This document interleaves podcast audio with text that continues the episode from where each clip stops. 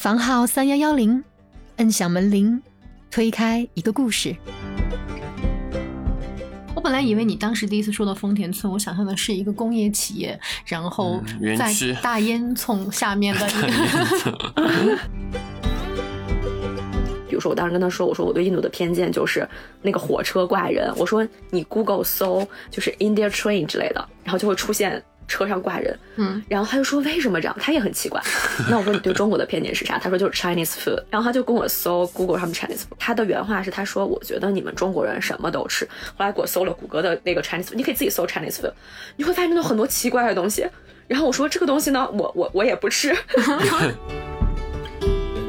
九十年代的时候，他就在直岛上买了一块地，然后呢，他就请来了日本最顶尖的那些设计师，包括安藤忠雄、草间弥生。大竹伸朗就是那个著名的那个黄南瓜，我不知道你有没有印象，就是海边有个黄南瓜，这是去到那边打卡都会拍的那个南瓜。对对对，就拍那个那个南瓜，去年还被台风吹走了，大家说它居然是空心儿的。我们是想说在日本来办婚礼嘛，然后婚庆公司跟我们说，我们准备婚礼需要一年时间，就当地人都是这样的，他们会有本那种新娘手册，准备婚礼特别麻烦，所以我们当时三四月份去的时候就已经预定到了第二年四月份办婚礼。嗨，小伙伴们，大家好，欢迎来到房号三幺幺零。上期当中，我们聊到小赖在日本 gap year 间隔年期间那些发生在丰田村里有趣的生活。这期当中，我们继续聊了小赖为什么最喜欢的亚洲国家是日本和印度呢？在日本巡礼式的旅行有什么感触？在濑户内海艺术节做小虾队志愿者又有什么所见所闻？以及在日本办婚礼是种什么独特的体验？一起来听听看小赖在日本的 gap year 下集。疫情前去的国家是印度，就我二零年其实还出国了，竟然在印度啊！就是你是在疫情来之前刚好还还在印度对吗？对对对，就是二二零年的那个元旦跨年哦。我当时想去印度产生这个想法的原因，也是因为我们在日本的时候，丰田村里面认识了好多印度的朋友，然后我才会改。我其实觉得我对印度也是有偏见的，就像印度人民对我们有偏见是一样的嗯我们的印度人也有偏见，对吧？对，有。然后我觉得，我觉得我身边可能还是有不少人说，嗯，怎么会选想去印度？我觉得我挺极端的。我像亚洲最喜欢的两个国家，一个是印度，一个是日本，就很觉得是两个完全不一样的。嗯嗯，一个是特别有秩序，嗯，一个是毫无秩序，甚至 你知道我们在印度的时候。每一天的行程都和我们计划的不一样，因为那个车永远会晚点，火车因为天气不好停了，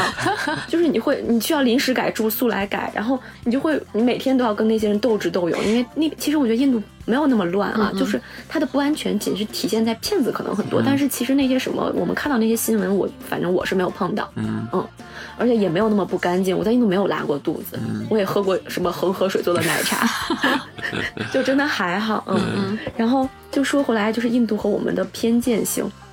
我们当时在丰田村的时候，认识了一对儿那个印度夫妇，叫吴麦什和辛度。嗯，然后吴麦什是呃呃先生，辛度是那个女生。然后这个吴麦什跟我老公是同事，然后辛度是我同学，相当于。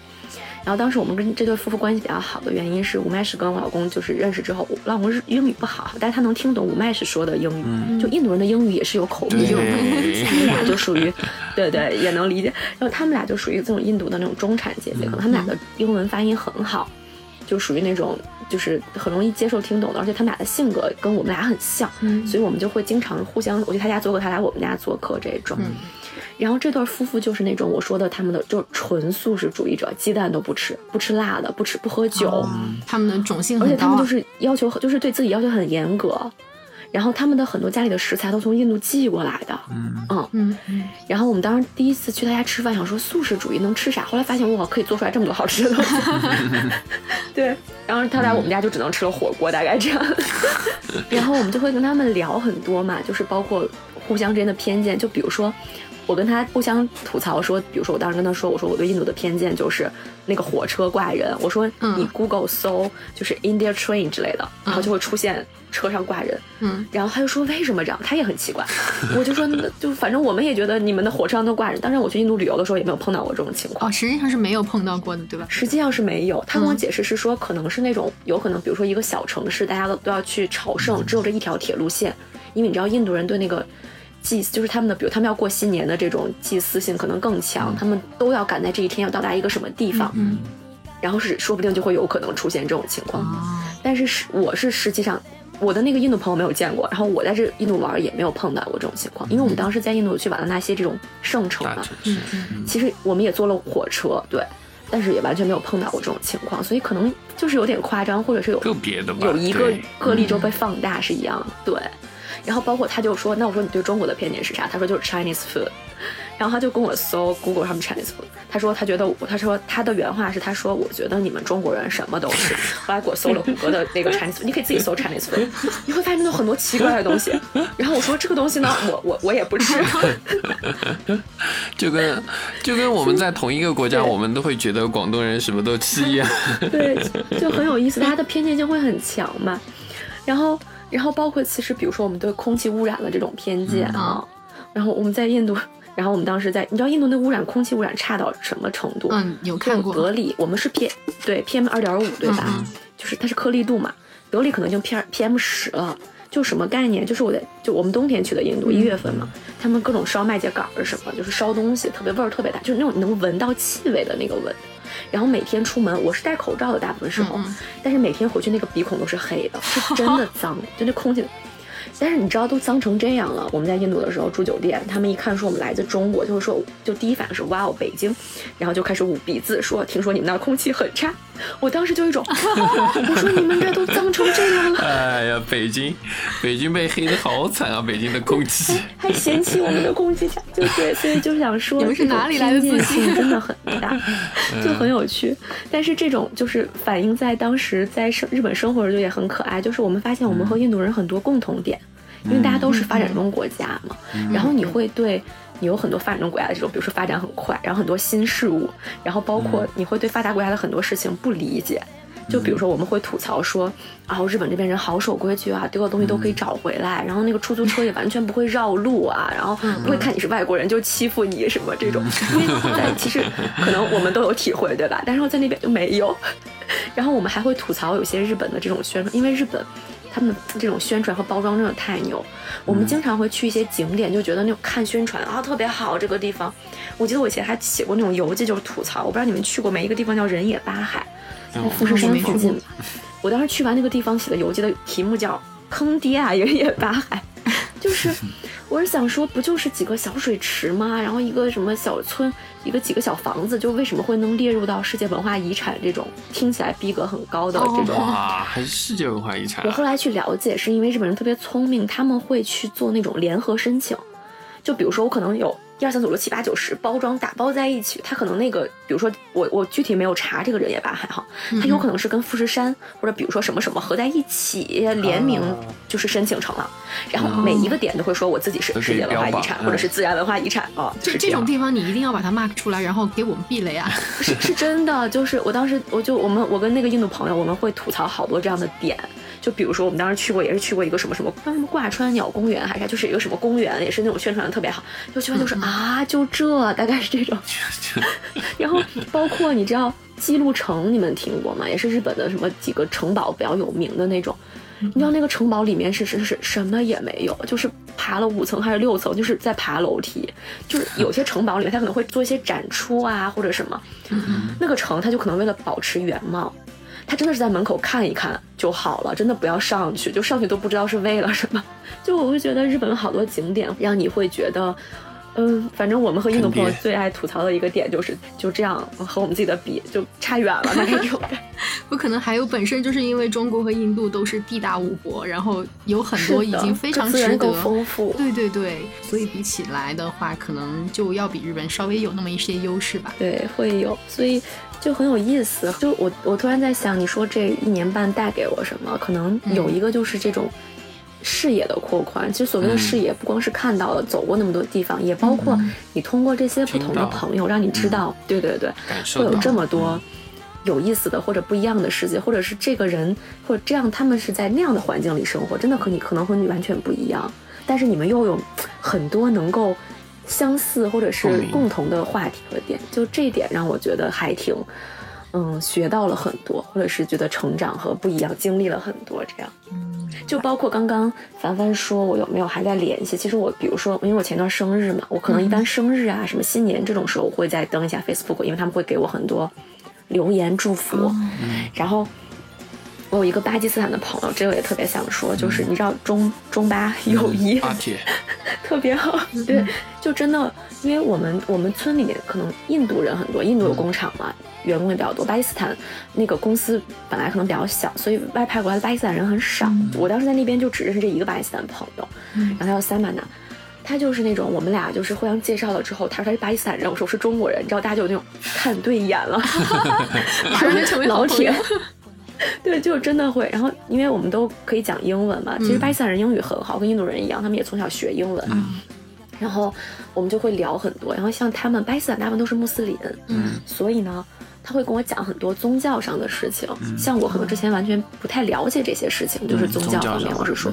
然后包括我们对穆斯林可能会有一些啊印象上，对对对，比如说觉得穆斯林的女性都。呃，就是在家呀，不能出门啊什么的。但有些国家可能的确是这样。嗯。但像巴基斯坦，他们这种，包括像这个这位像萨曼达这种，他们也是中产阶级，他就生活的很独立。他在那边，他除了包头巾和吃东西或者过过斋月这些比较遵守以外，其实其他和我们都一样。嗯。然后他也会跟我们讲很多女性的这种独立发展，因为他也上大学，然后他也会跟我们讲。他特别喜欢时尚，就他有很多这些点，会让我们就让我改变很多对巴基斯坦啊巴基斯坦人对穆斯林民族的这些偏见，甚至他会觉得信仰，他并没有说希望我去信教哈，他就只是也会跟我讲说信仰这个东西很好，然后他就会就总是给我这种很正能量的关怀，比如说我们刚来疫情的时候，然后他就会。安慰我，就那二零年刚有疫情嘛，当时大家都说武汉疫情，他就会第一时间在 Facebook 上联系我，关心我，然后就会跟我说我与你同在什么这样。你那时候听到这种话还是挺暖的。他是发自内心的这句话，对他真的是发自内心。对，然后，然后他也会跟，就比如说前两天我生日也是，我就跟他讲，我说好久都没有出国旅行了，然后就特别希望就是这个世界能够恢复嘛，就特别希望大家还能见面什么。然后他也会那种特别特别暖的，就是安慰我，然后。他当时就跟我说的英文原话就是说什么说就 hope these days come back soon，然后他就会那种特别暖的跟你说说 my dear don't worry，然后就是劝我说 be happy，然后 stay strong，就这种话，然后就会跟我说 hug to my side，哎，你就你就你就会觉得虽然你们很久很久没见，但是好像在那个地方还有一个人，对对对，然后所以我就会觉得我还有好多地方想去啊，巴基斯坦也好想去，巴基斯坦还没去过呢，对。是真的，哎，所以就感觉丰田村真是个好地方。嗯，丰田村真的还不错。丰田村很多外国人，就是除了我说这种在丰田工作的外国人以外，丰田丰田市应该也是爱知县第二大城市，就是也还是有很多别的工作机会和这个的。嗯，所以虽然是个村吧，但是我觉得嗯，生活的时候还挺丰富多彩。是的。如果以后有机会去的话，我觉得很想去参观一下，看一下是什么感觉。我本来以为你当时第一次说到丰田村，我想象的是一个工业企业，然后在大烟囱下面的一个 下面的一段园区。但是我先听你讲，我觉得啊，不是这样的，肯定不是这样的，它一定会非常的美，嗯，才能留住这么多人。国际村的感觉，对，就是国际村，对，嗯。所以你花了这么多时间啊，就是跟你的丰田村的小伙伴一起去学习啊，一起当家庭主妇。但我又觉得你好像这一年半，你那个足迹图啊，就已经打败百分之九十的日本人。这个事情你又是怎么干到的？对，好像终于说到我们就是想聊的旅行，终于聊到旅行。我最想分享的还是对对旅行，就是其实生活和学习都是不是我最花时间最多的地方，花时间的地方还是在旅行，因为。嗯，就是首先背景还是虽然是家庭主妇，但是老公比较独立吧，就我不太需要一直在家里面，所以 然后呢，我最开始的目标也是先走遍日本嘛，就是四十七个都道府这样。嗯，然后呢，我就会有一些主题性质啊，或者是有一些就是各种各样的原因来借口来出门旅行。什么借口？比如说，比如最开始。第一次比较长途就是去追樱花哦，好借口。对对对，然后就说那我要去不同的地方看樱花，因为你看樱花的方式其实很多，除了看一般的这种，就是各个公园看樱花，那你是不是可以去不同的地方看樱花？假如说它在城堡里面，对吧？城堡荷花，然后这个樱花和小火车，嗯，然后还有那种就是樱花住在河金樱，就住在河种在河边，然后和油菜花长在一起的那种，然后还有那种他们会赏夜樱，晚上也可以看樱花，就是就是赏花方式。千千万，大概这种感觉，总有一个能让你出门。啊，我当时特别喜欢的一个叫圣地巡礼的方法，好多日本人也这样玩儿，就是大家会因为一个电一个电影，嗯嗯，一个电视剧，甚至是一个 MV 的拍摄，哦找场景是吧？对对对，我当时是买了一个打印机。我会把那些照片都打出来，就是这个地方拍摄地，嗯，然后我就会拿着那个照片去这个地方玩，去巡礼。然后你知道日本的那种圣地巡礼会有很多，我印象中当时那个有个电影叫《Kimi no Na wa》，你的名字，就讲了一个男男生女生互换身体的那个电影，那个电影我看了三遍，哇，我也看了很遍。哎，那个电影特别好去巡礼，是因为它涉及到好多地方，就是东京名古屋也是一站，然后还有飞弹高山，相当于是你可以那个通过那个电影的巡礼，你可以去到好几个不同的地方。嗯，他当时有一个点是他在然后名古屋换车，然后吃了名古屋的那个电车的那个便当很有名，然后我因为这个专门去名古屋车站买了那个便当，搭了那个车，对对对。然后你会看到他们日本人会有那种巡礼的书的，你去好多地方场景，你会看到好多人跟你一起拿着那个。场景的那个照片在 在看啊，就会有一有一群这样的这样的人，然后包括你们如果去过镰仓，肯定都去过那个《灌篮高手》灌篮高手。那个应该是十字路口有没有？就是就是那那段时间你推荐我看穷游网嘛，就是我只要。进穷游网，然后看日本的那个板块，那那那一版里面就会有很多都是拿着一张照片，然后对着巡礼的那种，甚至有很多人他们会为了专门就是呃写一个就是就是穷游会专门为了这些写巡礼游记的人专门开一个板块来做呃就是巡礼的游记的比拼，然后来拼精华这种。嗯，对，就是灌篮高手那个十字路口真的也是大家会穿着不同的球衣啊，就是除了樱木花道还有好多别的人。哦，好吧。然后有几部日剧，包括《海街日记》也很好看。然后有一个日剧我很喜欢，叫《倒数第二次恋爱》，嗯，然后也很好看，都是在镰仓拍的，就是东京啊、镰仓这些地方都很很很好去巡礼。反正我是会那种到这个一样的场景的时候，觉得哇，就是真的，还是会每次都还是挖一下，会有这种 惊喜感。就像你的名字，因为新海诚的特点就是它会还原那个街景，都特别，它真的是画的一模一样，对，一模一样，就真的是一模一样。那个油桶，那个呃，这个海报真的是就是巡礼的。这这个我没有看过，我我准备把它加片单了。啊，不错，就是你的名字《海街日记》都很推荐，包括《情书》。你们你们那个电影应该都知道。对，我我当时去情书的那个地方也是去巡礼，因为情书在北海道嘛，然后去北海道玩的时候也是花了一天时间，就是跟着情书走。就是情书，大家大部分一般都会去札幌和小樽这两个城市嘛。但其实电影里面他们上学的那个城市，就他们读中学的那个城市是在昭里，然后那个情书的那个女主角。藤井树住的地方，他们家的地址是前韩，是两个地名，就是从札幌到小樽，其实还隔了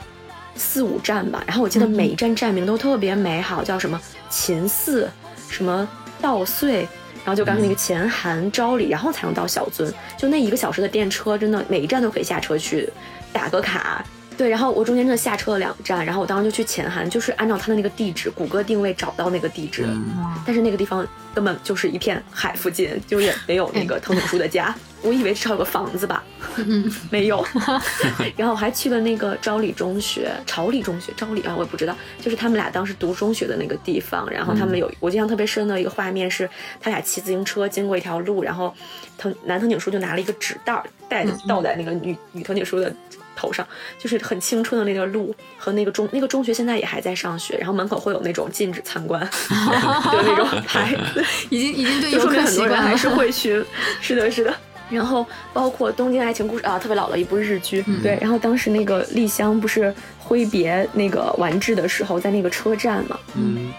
然后那个车站我有去巡礼，那个车站到现在都还有人。就是会绑那个丝巾，然后会上面写着一些话。你想，那个那个电视剧好像是九十年代的电视剧，嗯，我的第一部日剧，好老好老，对吧？然后现在都还是会有人去巡礼，就还挺有意思的，就会觉得，你因为。就是玩的方式也不一样，然后但是这些他们的取景地总有它的道理，这给了就是想去 Gap 的同学们一个很好的玩的方式。对对，就是大家大家不知道应该怎么花你这一年时间的时候，也可以像我们小赖这样去玩一圈。我会有那种到了这个地方一模一样的那种兴奋感哈，然后甚至我都会把那照片打印出来，就对那个建筑物，就上那个建筑物之间对，我理解，这很好玩。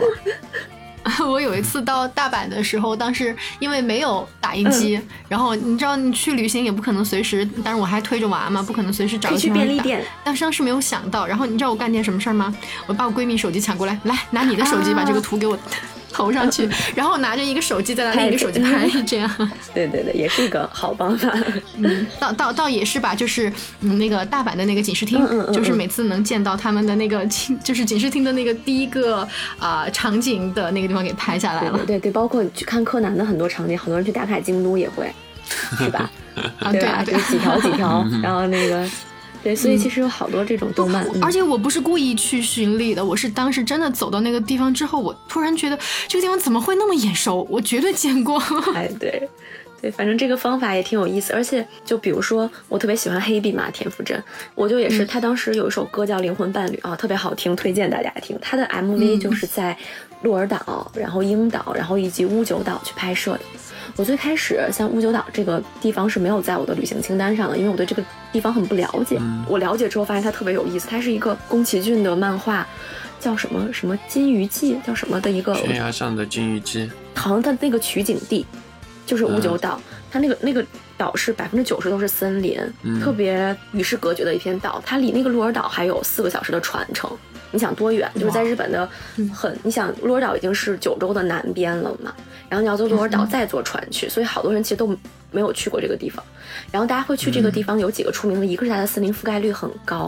就是真的是掉进了一个森林王国；第二是它有一棵神杉树，七千多年，哇，好多人去会为了看这棵树来徒步。我当时就是我们的蜜月在五九岛嘛，就我因为去想去这个地方，是因为田馥甄，就那个拍摄地拍的特别美，我把他所有 MV 去拍过的地方也都就走了一遍。然后到那之后发现徒步就是那大家会去看神文山，然后我们就报了一个那种就是跟着当那个导游去爬的那个路线，因为那个真的很长，我印象中。我们走了三万多步，从早上 五点多六点进山，嗯。走回来已经晚上至少天黑了吧，六七点，就真的是走了整整一天，手加脚的那种，手加脚，真的。然后这样的旅行地可能原来不在你的 list 上，但是因为你为了寻礼去了解它，然后你就会把它加到你的清单，然后你去了之后又觉得很值得。嗯，它之所以会出现在 Heavy 的那个 MV 里面，那一定是它有它的原因的。对，但是可能之前我们因为对他的资讯很少，或者了解的很少，可能原来都没有想到过这个地方。对，然后包括其实后面还有一个，呃，我不知道大家就对安藤忠雄了不了，他不是一个建筑师嘛？嗯。然后他当我们当时去北海道的时候，去了一个叫水之教会的地方，在兔妈妈的那个度假村里。我们当时去这个地方是因为。它是那个就是梁静茹的 MV 崇拜的拍摄地，然后去完之后发现这个建筑是安藤忠雄建的，然后后来我就开始了解安藤忠雄，包括后面就去濑户内海什么的，发现很多他的建筑，我就开始也有这种建筑的巡礼，我会找安藤忠雄先生见过的很多，比如他有三个教会，除了水之教会在水里面的一个十字架以外，他还有风之教会、光之教会，就是有一个有一个教堂就会打，它纯粹靠外界的光来打进来一台十字架。我又会进行这种建筑的巡礼，就会通过不同的方式来这种旅行吧。我听说过安藤忠雄，好像是在以前看过一本书，呃，是蒋方舟，他也是在呃他的应该是去濑户内海旅行的时候，东京一年濑户内海。啊，对，东京一年，对，就是那本书里面讲到关藤忠雄。我有看那本书。对对对，他他跟你好像啊，就是你们都是去了东啊，他他他其实虽然叫东京一年，但他实际上也在买日本跑嘛。他应该他应该去，我我那个书大概有印象，但是对他应该也是去了对，就是那个啊，那我我好想好想讲濑户内艺术节，讲讲讲，你不是去了四年做那个志愿者吗？讲讲这个事儿啊。对，就是如果大家没有去过或者没有听过濑户内的话，濑户内海的话，就是。非常强烈，我就是我自己的旅行清单上，如果你让我推荐在日本去玩的三个地方一定要去的话，濑户内海排名是第一的。对，因为就是呃，当然除了京都、东京这样的大城市，我也喜欢。嗯嗯，濑户内，我觉得我喜欢的点是，第一是它是一个怎么讲，就是自然风光是很舒服的地方，因为它是在海，就是四国和这个本岛之间嘛，濑户内海的这些小岛上。然后你会，你每天都在海边的那个状态会很好，气候也很舒服。嗯嗯。第二是这个艺术节真的很有意思，艺术这个大概讲一下这个艺术节的背景哈，我觉得凡凡可能知道，就是它最开始是应该是从二零一零年开始举办的，每三年会办一次，就是联合各个小岛来进行这个艺术。啊，这个我知道，是因为我看过你游记。但是我肯定是跟你安利。我当时就是我，我应该是去完濑户内术节之后，我应该是跟谁都安利这个地方。但是有的时候会很难推销成功，是因为大家可能我觉得是我的语言，或者是让大家没办法亲身感受到这个好哈。但我真的很想安利濑户内艺术节和这些岛。然后这个岛其实最开始出名的那个岛叫直岛，这个岛是。呃，已经，它其实从九几年就开始开发，它是日本的那个叫 b a n e s 的那个公司，就是巧虎，啊，知道。巧虎，日本的最大的一个教育集团，我们家也用过，我们家用过哈，因为日本的小朋友都会都会喜欢什么阿帕玛巧虎这些东西。然后巧虎的那个最大的教育集团，他自己是四国这边的人，就日本人很讲究这种回回馈自己的出生地、回馈家乡的这种情感。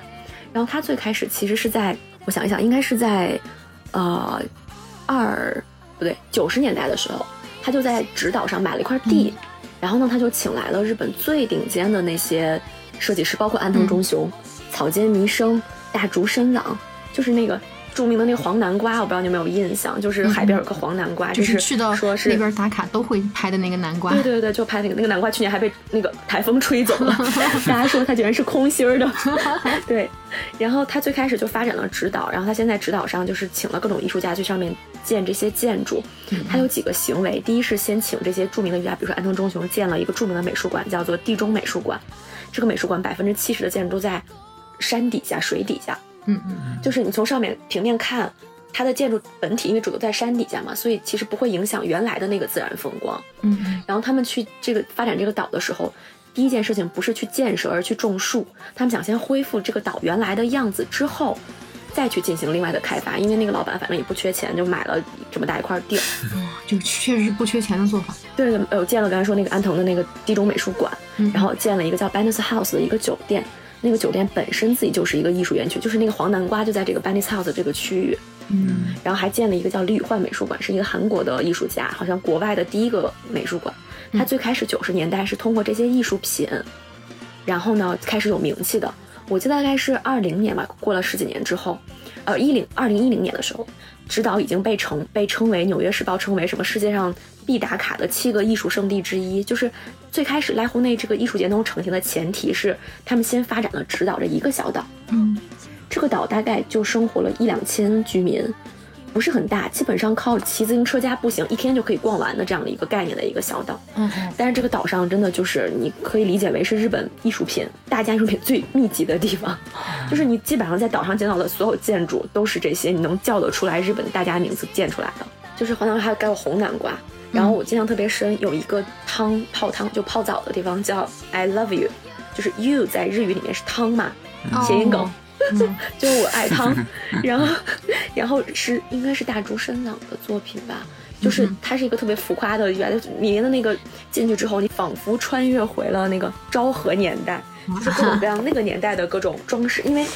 它当地的这个改造特别有意思的是说，我要用。当地的这些元素，嗯，他收集了很多当对对素材，他收集了很多当地的这种，比如说老的房子，他们搞了一个叫做老屋改造计划。嗯，日本有一个很大的问题是很多小岛就是年轻人走了，然后也没有什么人在新增人口，然后这个岛就慢慢的荒漠了，就没落了。就比如大家了解的很多那种著名的猫岛，都是因为那里的猫比人还多。嗯嗯，是因为没有新增居民了，啊，所以就会有很多荒弃的荒废的老屋。就没有人住，然后这个艺术，这个他们就说，那我们先把这些老房子都跟这个当地市政府呃呃联合之后，把这些老房子改造成艺术品，嗯，包括我刚才说这个盖盖的这个泡汤的这个地方，然后他们就开始改造，然后进行了一些改造之后，这些艺术品反而会吸引很多年轻人回到这些岛上。我印象中是，就是在濑户很好，他们真的就是复兴。当时我记得我去那一届一六年的濑户内艺术节的主题是什么？海的复兴，类似于这种主题。他们是真的很希望重新吸引年轻人回来，就是或者是让这些岛上还有活力。就这个主题当时也挺吸引我，就到了了解之后才很吸引我。就是首先第一个是你会觉得这些岛可能本来就，比如说像直岛和丰岛这种角斗岛都还比较大哈，有几千居民。有一些小岛，我印象中是楠木岛吧，可能就。六七十个居民，就是居民已经少到岛上的小学、中学已经没办法办下去了，因为没有那么多学生。嗯，我不知道你们看过一个日剧没有？叫《为了恩》，也挺好看的一个。然后就是在小小小豆岛拍的。然后他们很多人可能就会都去高松，就是小岛呃最近的一个高松就是香川县的首呃这个首府，就会去那边上学，所以每天大家坐船来市里面上学，晚上再回特别麻烦，就是因为很多岛都已经衰落了，然后岛上都只有老人在生活。我们当时在楠木岛的时候有一个作品叫 “on 吧 ”，“on 吧”是小推车的意思，当地的一个方言。嗯。就是很多当地的老人只能靠推着车来，因为它是山路嘛，上上下下。然后就有个艺术家把这小推车画成了各种花里胡哨的样子，就是你可以定制、特制小 小推车。比如说你们家是卖鱼的，我给你车上画点小鱼，然后是写上你家的这个地地址什么的，地址电话。嗯，就是他们会就刚刚说回来，就是好多艺术家入驻这些小岛之后，他们会根据当地的这些特点来做一些这些艺术品的联合开发，然后甚至让当地的这些老屋。原本是一个废弃的房子，变成了一座艺术品，大家愿意花钱来岛上，因为是的，你就会你你的你你只要来旅游嘛，你就会带来人，带来住宿，带来这个吃吃喝喝的这些花费，然后甚至会吸引很多人回到家乡。原来大家可能觉得我生活在，对对对，就是比如说四四国，大家可能首选去日本旅游都不会去的地方的，很多日本年轻人也是一样的。我毕业留在东京不好吗？我为什么要回到小地方？但是因为有了这些活力之后，很多年轻人愿意回来。我觉得这个想法真的好棒啊，特别好。对对，因为因为其实你说到这个地方的时候，我就想起来我去年吧，还是可能有点早了一点，但也是疫情之后，就是我。当时是我一个人带我的宝宝，跟另外一个妈妈，她也是一个人带她的宝宝，我们一起去了当时的福建。然后在福建，其实我们当时去的是平潭岛嘛。然后你知道平潭岛也有很多就是这种呃附属的小岛。然后当时我们就去到了其中呃两三个这种很零散的小岛，需要坐那种就是快艇，都要坐可能呃二十多分钟甚至半个小时才能到的那种岛。岛上的感觉有点像你的描述，就是非常的荒凉，然后可能只剩了呃那个那个捕鱼业，然后有一两家人，他们可能会摆一个小摊卖一种有点像类似我们成都的冰粉的那种东西，就是让夏天来的人可以解下暑，然后其他的就完全就是还还依靠一个产业，就是租电瓶车，就是让大家骑着电瓶车去岛的各个地方拍海，然后确实风景非常的美，但是好像他们的嗯。那种那种荒凉程度跟你说的一开始的，就是嗯嗯，来湖内那边有点像，对对对。啊，我就在想，要是我们也有这么多艺术家愿意到那些岛上去做这样的一些啊艺术创作，我觉得该多好呀！那个地方风景也很好，很美很美。哎，那我安利一个地方，国内其实现在开始有了。嗯，哪里？就是说回来这个事情还挺有意思的，这也算就是除了刚刚说濑户内以外，其实最开始的这个项目，就濑户内艺术节能够。发展起来，除了刚刚说的指导以外，其他最终变成艺术节。二零一零年的这个形式，有这么多岛参与，是由一位叫北川富朗的策展人老先生，嗯嗯，和这个刚刚说的那个 b e n e s House 集团他们合作才变成这样的。然后，这个北川富朗先生之前在大地艺术节也是我去做过职工的一个地方，在新泻县。他已经做了好好多年了，也是每三年一届。他当时在做濑户内艺术节之前，大艺术节已经做了三年，就是三届了，已经快十年的时间。嗯，他就是为了复兴新泻县，就类似于我们的大西北，他的家乡很荒凉，也是很样一样的地方。然后这个大就大地艺术节的这个这个组织，就北川富朗先生，现在在跟中国的政府合作。跟大家安利两个地方，嗯嗯，因为他当时连的那个机构刚好那个那个创始人我也认识，我们在大艺术节的时候，一个是在浙江附近的桐庐，是官方桐庐市政府跟北川富朗的这个机构，嗯，北川富朗那个艺术机构我忘记了，就是两边做的官方合作，然后他们在中国的这个团队也是跟大艺术节的，就是北川富朗应该当时他们这个团队当时也在大艺术节那边驻扎，因为当地艺术节很多中国的艺术家的作品。他们有官方的合作，然后北川富朗当时好像我印象中一九年还哪一年落地的时候还来过中国，就是跟当地的政府签订的。然后这是一个已经在开发的项目，也是一样的模式，就是会把利用让艺术家跟当地的资源这个呃结合起来，然后几年办一次。他之所以要三年办一次，北川富朗老爷爷的想法是。我不希望这个地方完全被商业化，我的艺术节只是希望恢复当地的活力。所以呢，我这三年的原因是因为第一年我要策展，嗯，就是我我需要来策展这个，就是我第二年要怎么来这个开哪些，我要向全世界的艺术家来这个招募，因为会有真正是全世界艺术家的作品。第二年基本上就是一年里面就开始办展，那展览也不会说满打满算的一年，基本上就是限定，比如春天春季限定一个月，秋夏天限定一个月，就他也不会说让你的这个艺术的这个行为完全打乱了，或者说导就是让你原来的当地的生活的居民有巨大的生活变化。就你还是生活原来的一些，你不需要让它让这你的地方完全变成旅游业，旅游一个景区，他只希望你的艺术和这个能够插在一起，所以才会招大量的志愿者，就是希望你外面的人一块儿来帮忙。对，所以你就是作为志愿者就去了。是的，是的，我就是作为志愿者去。他的志愿者是包括帮他们搭这些艺术品的，包括去当地开业之后、开幕之后去守护艺术品、讲解艺术品的，还有就是结束之后拆艺术品的啊。嗯嗯。所以基本上这一年就是来开展，就是搭建展、策展、开展。然后第三年他觉得需要恢复一下，就是他觉得没有必要连着一直让大家需要去反复去 PDCA 去来回顾这个怎么样，然后来进行下一年的策展。所以他所有的他办的展都是以三年为期限这样在做，然后跟国内的这个桐庐可能本来一九年如果开始策展的话，理论上也要开业了，但是我不知道受疫情影响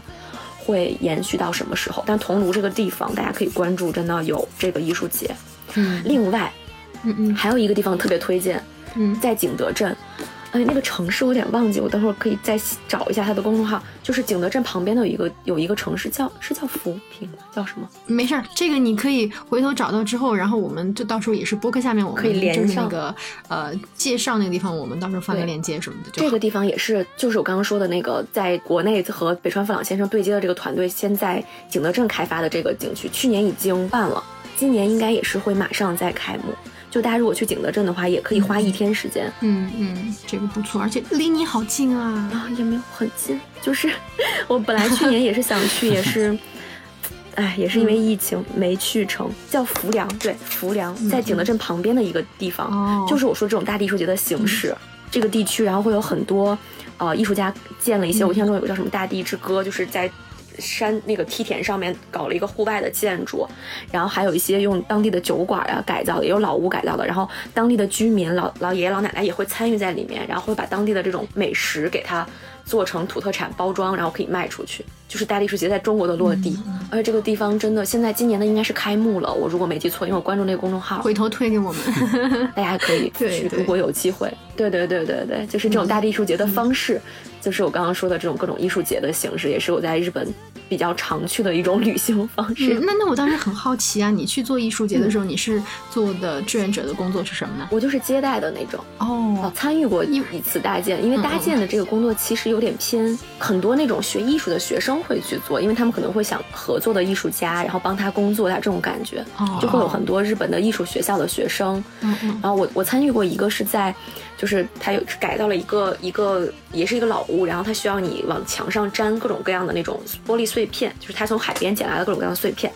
然后呢，希望把它粘在墙上，形成一个新的空间的这种装饰。我参与过搭建之后，帮他们粘这些碎片。他大部分的这些搭建的工作都是由当地的居民和这个学艺术的学生会比较多吧，因为他可能真的是要干很多体力活。就是搬木头，你你去做什么介绍的话，是因为啊有其他国家的这种，然后你的语言比较好，这样对，因为我当时是觉得，对，就是介绍这个工作，呃，比较有意思，因为你可以每天在不同的岛上工作。我当时是有要求，就是有让那个工那个就是不要要求吧，就是跟那个工作人员的那个小哥哥说，我说我可不可以，就是因为当时呃七个岛吧，不同的岛都有不同的作品，我说我可不可以在每个岛上分别工作一天，就这样这样排。他们真的会很好，会尽量你错开，所以我每天当时的工作就是去不同的岛上工作。这是首先是每天是不一样，第二是你的当天你去之前肯定是活动还没开展，一般早上十点开门，你可能八点就上岛了。你可以在开门之前就可以在岛上没有人的时候一个人参观参观很多，对对对，哇，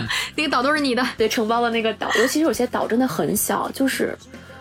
一一天就呃不是一天一个小时就走完，有一个岛叫大岛，特别的悲伤。一个大岛特别小，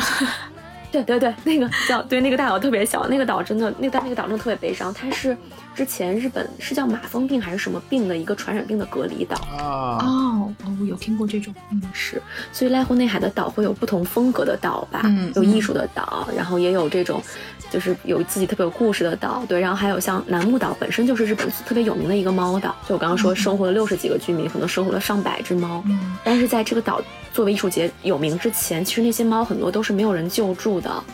就。我我不知道大家对猫岛的印象是什么，其实我就是挺好奇的。猫岛，我我我我当时就是第一次听你说的时候，我去百度了一下，好像就是指猫特别多的岛，但是。这些猫，它们现在在那儿，那有人帮助它们吗？有人给它们喂食吗？有人让它们能够得以就是就是不在厮杀厮杀中生存吗？就是猫岛，日本的猫岛，嗯，如果是有名气的猫岛，基本上都还好，会有人去救治，然后他们都会折耳，就耳朵被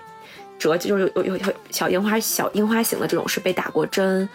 呃，治疗过的猫，然后会帮他们做绝育什么的。但是我去过一些猫岛，是真的。就是那些猫太惨了，因为岛上可能我之前去过一个猫岛，只有二十多个居民，全是老头老太太，只能靠这种志愿者去上岛去救助，就是去喂那些猫，因为岛民已经喂不过来这些猫了。然后那些猫大部分都得了那种可能是呃叫什么，就是眼睛已经看起来无神，或者是失明，甚至白内障一样的那种感觉。然后，然后他们一听到人的声音就会跟着你，嗯，他们饿嘛。嗯，就还其实挺恐怖的，就是没有大家想象中那么美好。就我当时跟一个一个女生，我们两个人去岛上，然后我们当时把身上带的所有吃的都喂猫了，本来是自己的午饭，你就会看那些猫，它们就会最特别惨烈的叫，然后就看起来就是生病了，也没有人管，嗯。然后，但是像这种像楠木岛啊，还有像著名的应该青岛吧，有几个岛就属于有名的猫岛，嗯嗯，因为名气大了，交通也比较方便。像我刚说去那个猫岛，一天只有两个船，呃，三班船，早中晚。嗯，我们当时坐早上船去，晚上船回来，就你错过了就回不来了，就没有交通。而且那个岛在什么仙台，就是在特别东北的一个小城市的旁边的一个叫石卷市的一个岛旁边，就是很偏远，很难去到达。嗯然后像这种好一点的猫岛呢，就会有人救助，然后可能还有猫神社呀什么的，就会开发的很好。这些猫生活的还还可以。嗯，我觉得刚好你四年你都去了，就是。这样的地方去做志愿者，虽然是艺术节啊，就是我不知道艺术节跟就是猫岛当中有没有什么就是联系，但是我会觉得，嗯，你一直在做志愿者这样的事情，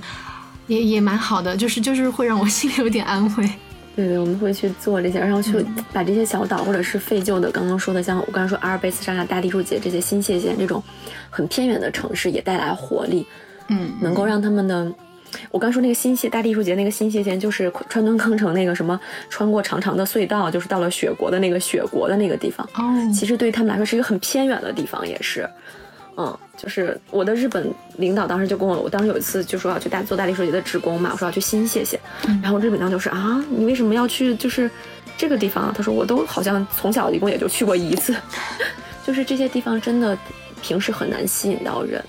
嗯，但是因为通过艺术节。就是一个不错的方式，让这些地方复苏，还挺好的。当当时做这些志愿者，嗯，报名那些，你是你是怎么做的呢？就是网上如果有这样发布信息让你看到，你就会去，对吗？对，因为他们这些艺术节已经做了很多年了，他们这些志愿者体系都非常的成熟。哦，比如濑户内海的艺术节的志愿者叫小虾队，小虾队，比塔就是小虾队。然后像大地艺术节叫小蛇队，然后然后他们会在他们的官网，就你搜濑户内艺术节，它有一个叫小虾队的。就叫志愿者吧，还是小虾队的这个板块，你就去上网上填你的这个，一般是日语和英文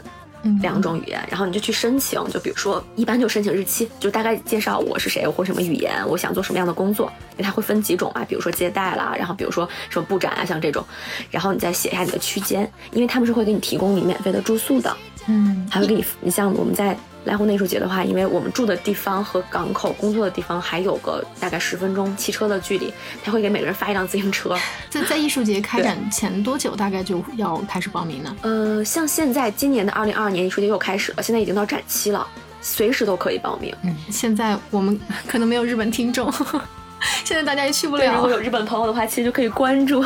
就是像。因为就是像现在，它是那种你随时都可以报名。然后我我忘记了，可能至少可能，比如做三天起，有有没有这样的规定？我有点不记得了。嗯嗯。就他可能会有一个要求，像我一般可能一次要做十天，就或者至少一周吧。因为我觉得你做一天两天也没有什么意思。嗯嗯。因为你也没办法那么快深入，而且你在那边，我们还挺有意思。濑户内那个在高松市，我们住在一个庙里，就是一个寺院，然后所有人分男生女生睡大通铺。然后它那个庙其实它就是一个正常的一个一个一个庙，晚早上九点到晚上五点之间是人可以进去正常的朝拜的，然后我们必须要九点之间离开，五点之后才能回去。住在它的二层，还有它的厨房什么的，然后大家就会也是在各个国家的人就会在厨房里面做饭啊，储存自己的食物，然后晚上住在大通铺。嗯，那不大通铺从这个庙出发。对，挺有意思，就因为你的大通铺，它也是那个，就是那种庙，就是榻榻米的那个地嘛，然后会有那些供奉的一些什么画儿啊，什么字儿，是吗？就也挺那个环境挺逗。那那个我们在二层嘛，楼下这个大空旷的地方，就是那个大家要拜的那个地方，嗯嗯，就有时候挺吓人的。其实，因为有时候当时志愿者多的时候，男生就需要住在那个底下，哦，就是你直接对待对着那些神，也也是嗯嗯，我我们以前还有一个嘉宾说他曾经住过寺庙，住寺庙，他住的是墓地旁边。对，那那边的墓地很多。是的，嗯，是的，是的，对，然后每天就骑自行车先去港口，然后会给你分配，就跟盲盒一样，因为你第二天早上才知道你 会去，对你你会去哪个岛上，然后每天就会，因为有些，对，就我们要开早会一样，嗯嗯，然后就大家会给你讲一下今天的什么注意事项，比如说有没有专门的旅行团，有这个，然后比如说今天有没有北川夫朗先生会来，是吗？然后比如说哪些作品有没有什么特别的地方，他会跟你讲，然后比如昨天有没有哪些需要注意的事项。然后，然后就会给你分配，然后每天就看自己会去哪个岛，然后就感觉，因为每个岛都很有意思，所以就看到哪个盲盒都不会觉得很烂了。但是其实作品之间还是有差异的，有些作品就会人特别多，因为那种类似于网红作品吧，就是著名的艺术家，也有那种小艺术家作品。我以前我去过一个作品，当时一天可能就来了，哎呀我的天，就是可能，哎呀我的天，我觉得十几个、二十节课，你想一天时间就没什么人，就是也没有人来你的作品。然后你因为你在工作时间，你就在作品里面坐着嘛。他们来了，你给他们讲一讲之类的，嗯，也没有人。然后那天好像还下雨，我记得我也不方便去旁边溜达，然后就感觉那天也挺无聊的，就是在那个作品待了一天，就会有这种比较偏的作品，有一点同情，但是也会有那种特别红，对。是的，所以就我们的工作就主要是来，就是去你先，他会每天把你分配到一个岛上，然后分到一个作品前，然后跟你讲这个作品都是啥，因为好多作品都是这种装置艺术，你需要去开各种开关，让它造成这样的效果啊。明白。对，然后来了客人之后，你要帮他们盖章，他们会有一个叫旅游就是护照的东西，你要盖各种 stamp，几张的那种是吧？对对对，就是你到每个作品的时候，他会给你盖个章，然后真的会有那种人会走完所有作品，几百个作品。嗯，我碰见过，好像一共也就两个，就是当时到我那个作品的时候跟我说，还有几个就打卡完所有作品了。他才是来巡礼的 啊，因为日本真的很爱打卡，很爱收集各种 stamp。很张。嗯，对。嗯，艺术节听你说应该给你的印象还蛮深的。那婚礼的部分呢？我以为婚礼应该是最特别的部分。哦，雪峰很好奇这个，嗯，雪峰，嗯，雪雪没有告诉过你，雪峰是单身，所以，嗯，他还没有婚礼的体验。哦，哦，原来对我在日本的婚礼更感兴趣。婚礼是怎么？婚礼你们是在哪儿办的呢？我们是在冲绳办的，当时是，哎，这个也很好笑，是因为我们是在就是一一就是国内先领完证没有办婚礼就去日本了嘛。嗯。后来我们就说，那不然就在日本办婚礼好了，可以在比如说冲绳啊，像日本比较经典的几个地方啊，北海道啊什么这种地方办婚礼。嗯。然后我们当时想说，哎，在冲绳办海岛，大家可以就是婚礼完直接就玩了嘛，就可以旅行什么的。嗯。然后因为冲绳是一个。呃，被美国殖民过的地方，所以它岛上有百分之三十吧，大概还是美国人，还有一些军队的驻扎。好像那里的那个英语的普及率就要高一些了，对吧？对，是的。我们当时后来在一个教堂里面举办的婚礼嘛，我们给我们做誓词的那个牧师是一个，就是一个美国人啊，西式的，然后还挺可爱的。嗯，那个美国人讲日语真的是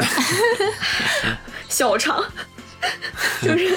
这个也还挺好笑的，就是因为我们当时想说，就首先我们是想，我们是想说在日本来拍婚纱照，然后来这个就是办婚礼嘛。嗯，我们刚开始日本的几个长假分别是五一，他们叫 Golden Week，就是黄金周会有一个长假。嗯，然后就是夏休，夏天的时候，嗯，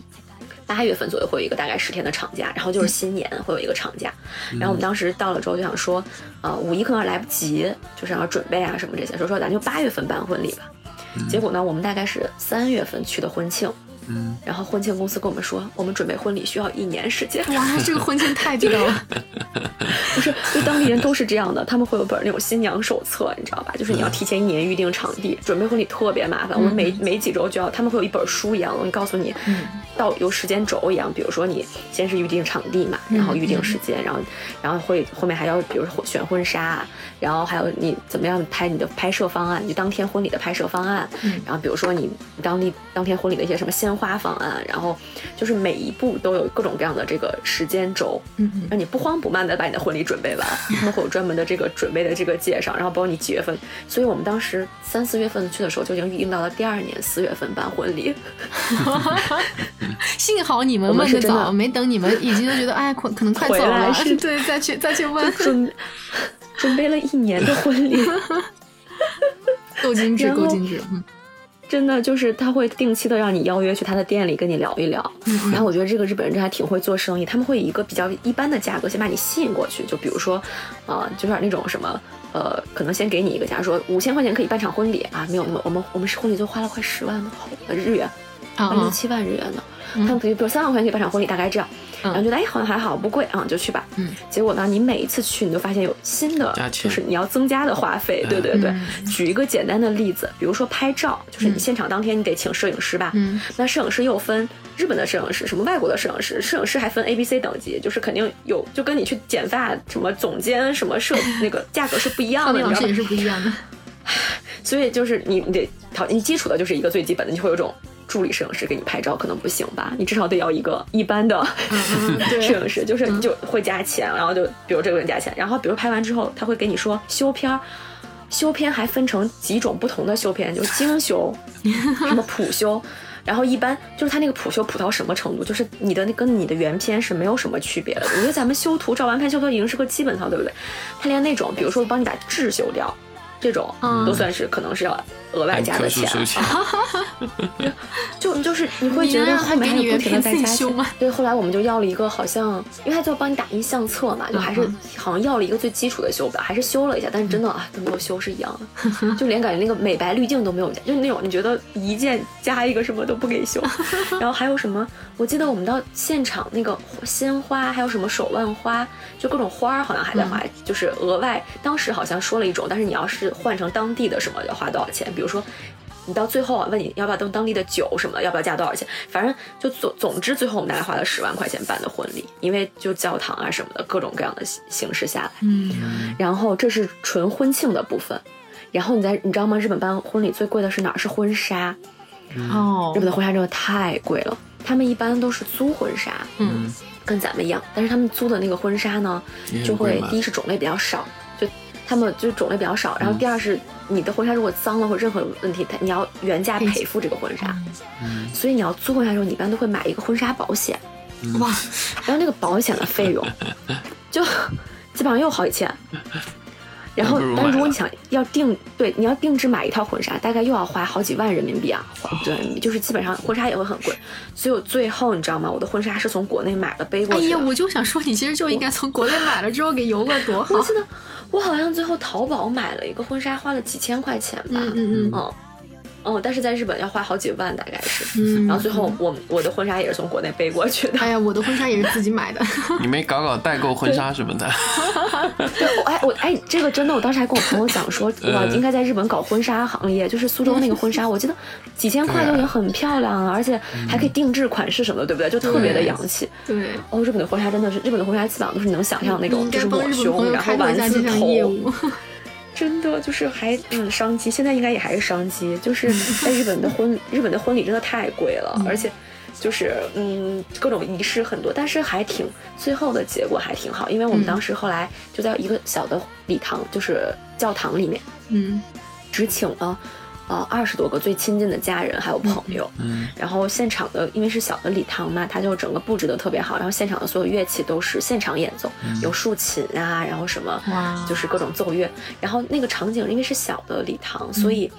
里面那个音乐一响起来，那个会有各种环绕音，效果特别好。嗯。然后呢，我们进之前，就是开门进之前是会先播，就是先弹一首的，基本上那个气氛氛围感一下就有了。拉起来就当时打开那个大门的时候，拉起拉满，我们进去的时候发现大部分人都在哭，你知道吗？哇，然后我们那个情绪就一下饱满了。好棒这个就是当时觉得。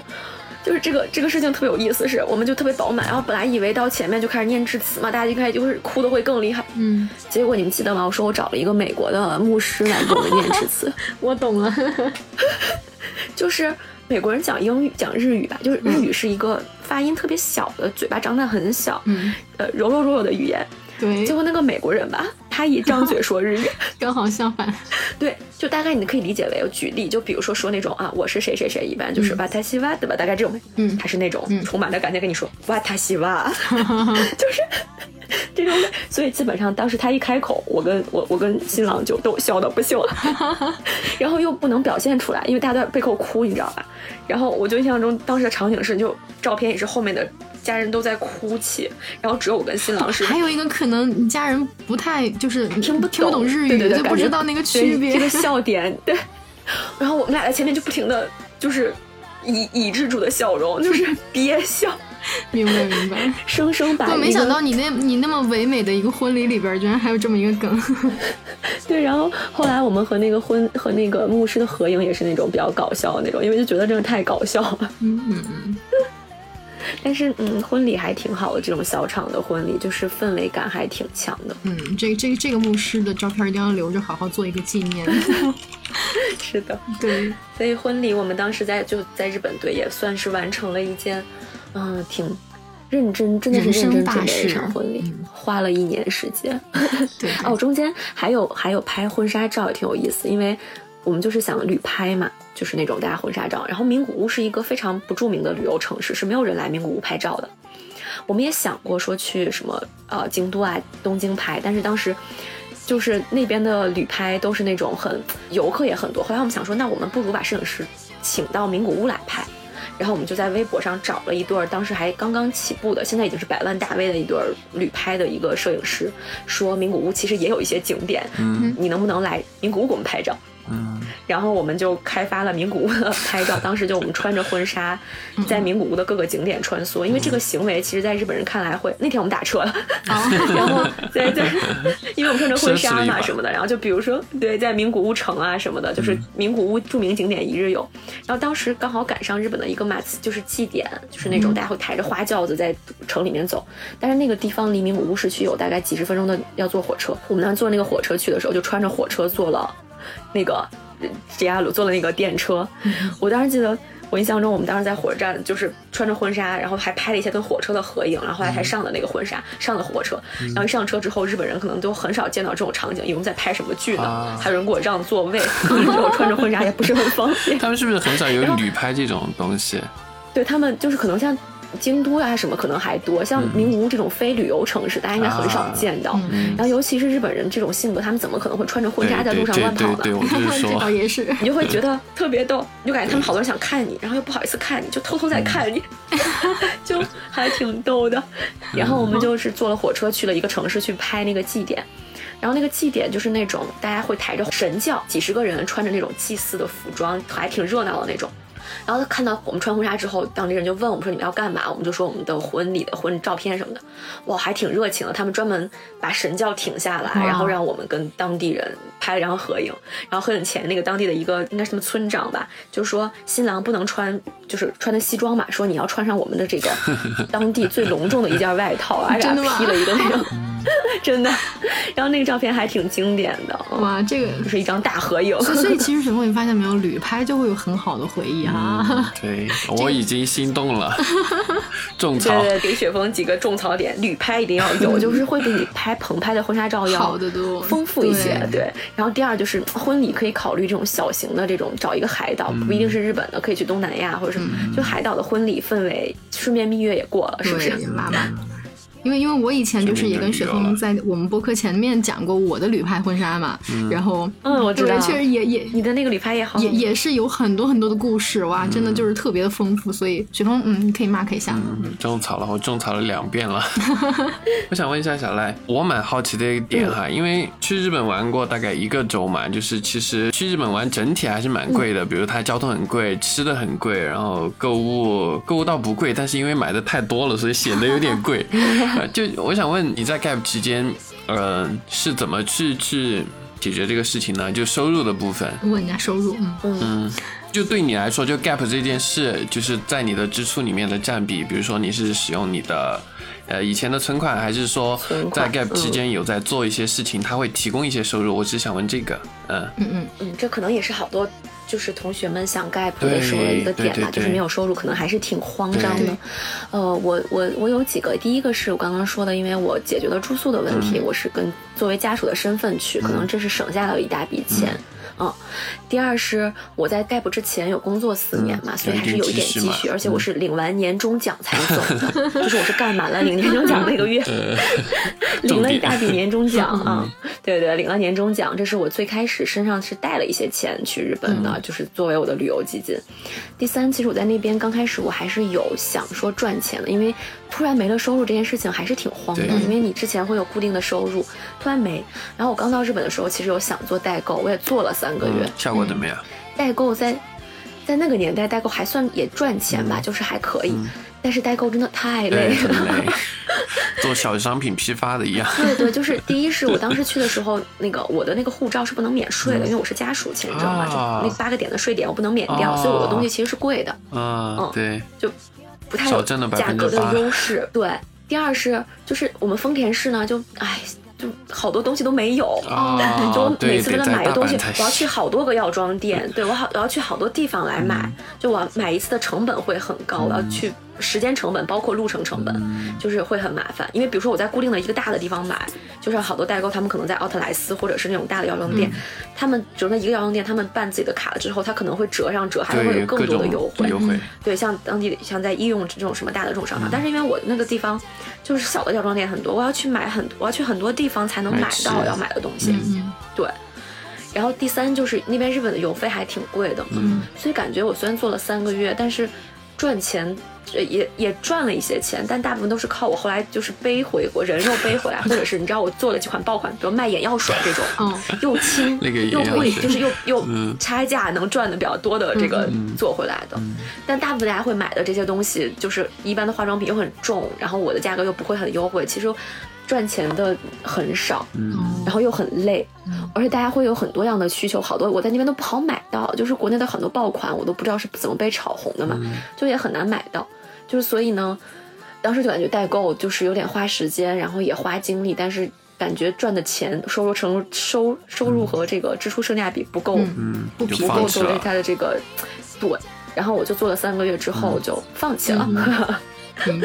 对，但是。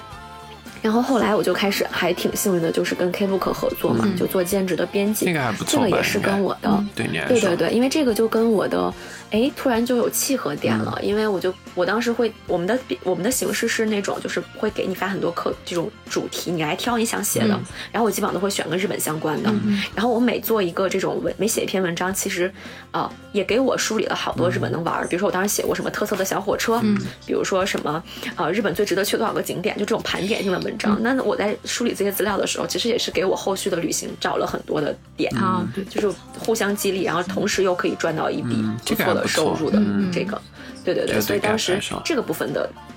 对对，包括现在，其实我身边有很多旅行博主，他们靠全职之后，我对自媒体的这些朋友，我我了解到他们的这种。呃，旅游自媒体、旅行自媒体的赚钱模式，一个就是这种兼职。现在的这种可能不光是写文了，可能包括包括拍视频啊什么的。对，稿费是一大部分，还有一部分就是带广告，就是他们火了之后就会安利广告。这个基本上是我了解的身边旅游博主的最大的两块收入。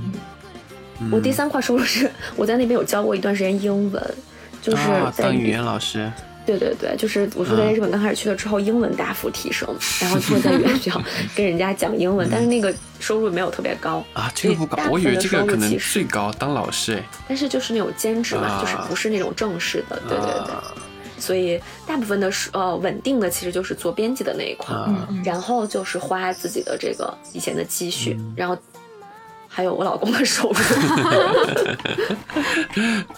对，然后就是比如说，因为其实我们在我在去之前就有了几年的收入嘛，所以那一部分的钱，其实你存在银行做理财也还是有一些这种，嗯，有一些利息上的什么的嘛，嗯，对，对，所以其实呃，如果 gap 的话，其实是可以找一些能够让自己产生收入的方式，可能会让自己的心里会比较安心，是的。那如果让你给就是现在疫情结束以后想去 gap 的小伙伴一些建议的话，对，有没有外的？有没有其他的什么建议可以想给到大家的？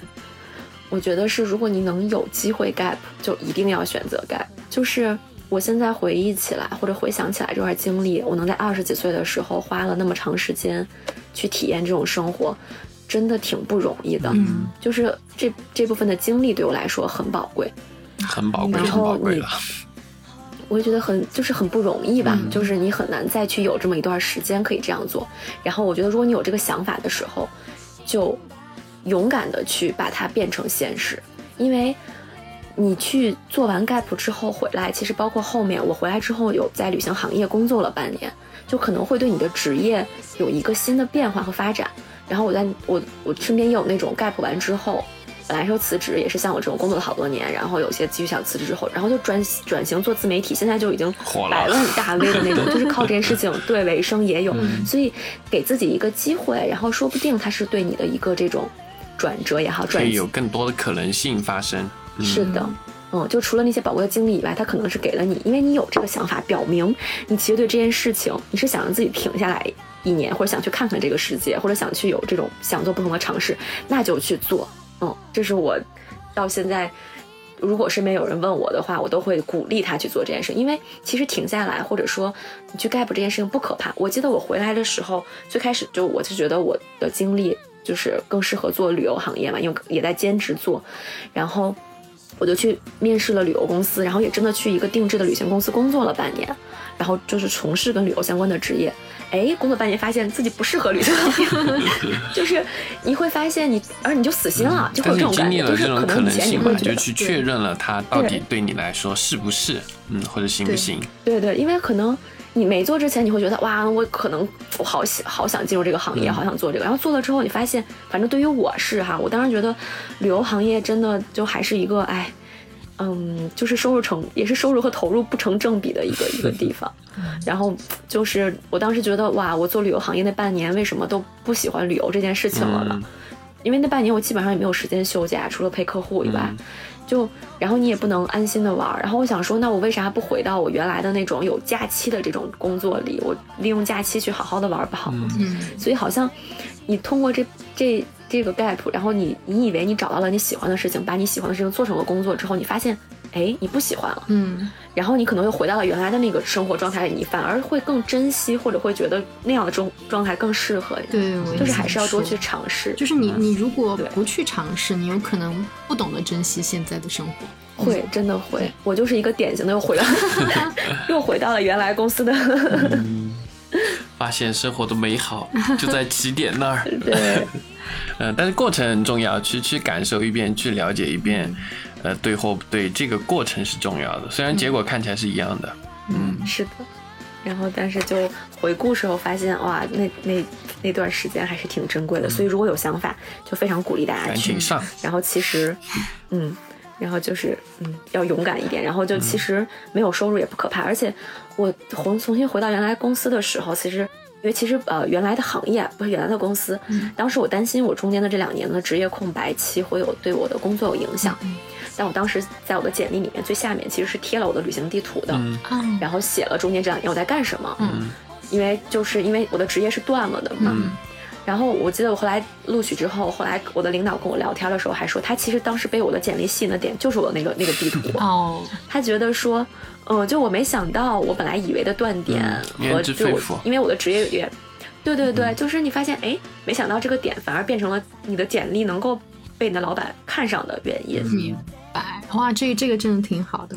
是一个很好的，的鼓励。所以就不要害怕。我觉得现在大家应该对这件事情的包容性也很强，大家不会觉得你换职业、换行业或者停下来这件事情有多么的，就是就是会觉得啊、嗯。不一定是不一定不是加分项，嗯，嗯嗯，对对。现在就期盼疫情早一点早点结束。过去。对，其实嗯，真的今天跟你聊挺开心的。这样的话，其实我我对你的这一年半的时间，我也只是从朋友圈了解嘛，从来没有这么详细的跟你聊过，就会觉得哇，听到了一个好不一样的故事，真的很棒。嗯，我觉得还哎，你当时为什么时候去找我？这个就是当失策啊。我觉得，我觉得小赖身上故事还很多，我们至少还可以跟他聊至少三四期，随便聊。对对对，以后我们可以慢慢聊聊你在每某一个地方，或者是聊你那一年的八国，或者是我们就聊我们国内的你去的那些。对，刚刚一点都还没提到欧洲的八国嘛，下次我们单独开一期欧洲的。对我，对呃，或者聊一九年也可以。我九年工作之后还去了八个国家旅行。对对啊，是。就是如果如果大家想知道那种工作怎么还能边工作边玩的时候，也可以来聊一期。肯定都想知道吧。谢谢。我，真的 非常开心，谢谢谢谢。谢谢谢谢众小伙伴，谢谢谢谢谢小赖，谢谢小赖，谢谢小赖，嗯，谢谢雪峰，谢谢粉凡，等你回成都哦。嗯，好的，今天我一定要回成都。好，我来带你去，我带你去吃更多的餐饮。啊，对，雪峰吃东西比我厉害。哦，真的吗？你已经在我心中，凡凡已经是就是吃吃货的代表了。哇，你千千万别这么说，雪峰。那你有点，那你有点，等你下次回来吧。等我下次回去。对，快，我们还要去乐山吃东西，都也没有。啊，这个这个这个。好吧，那今天这期节目我们就聊到这里。我们的节目也会在喜马拉雅、小宇宙和苹果播客中上线，记得订阅我们的播客房号三幺幺零。我们下期再见，拜拜。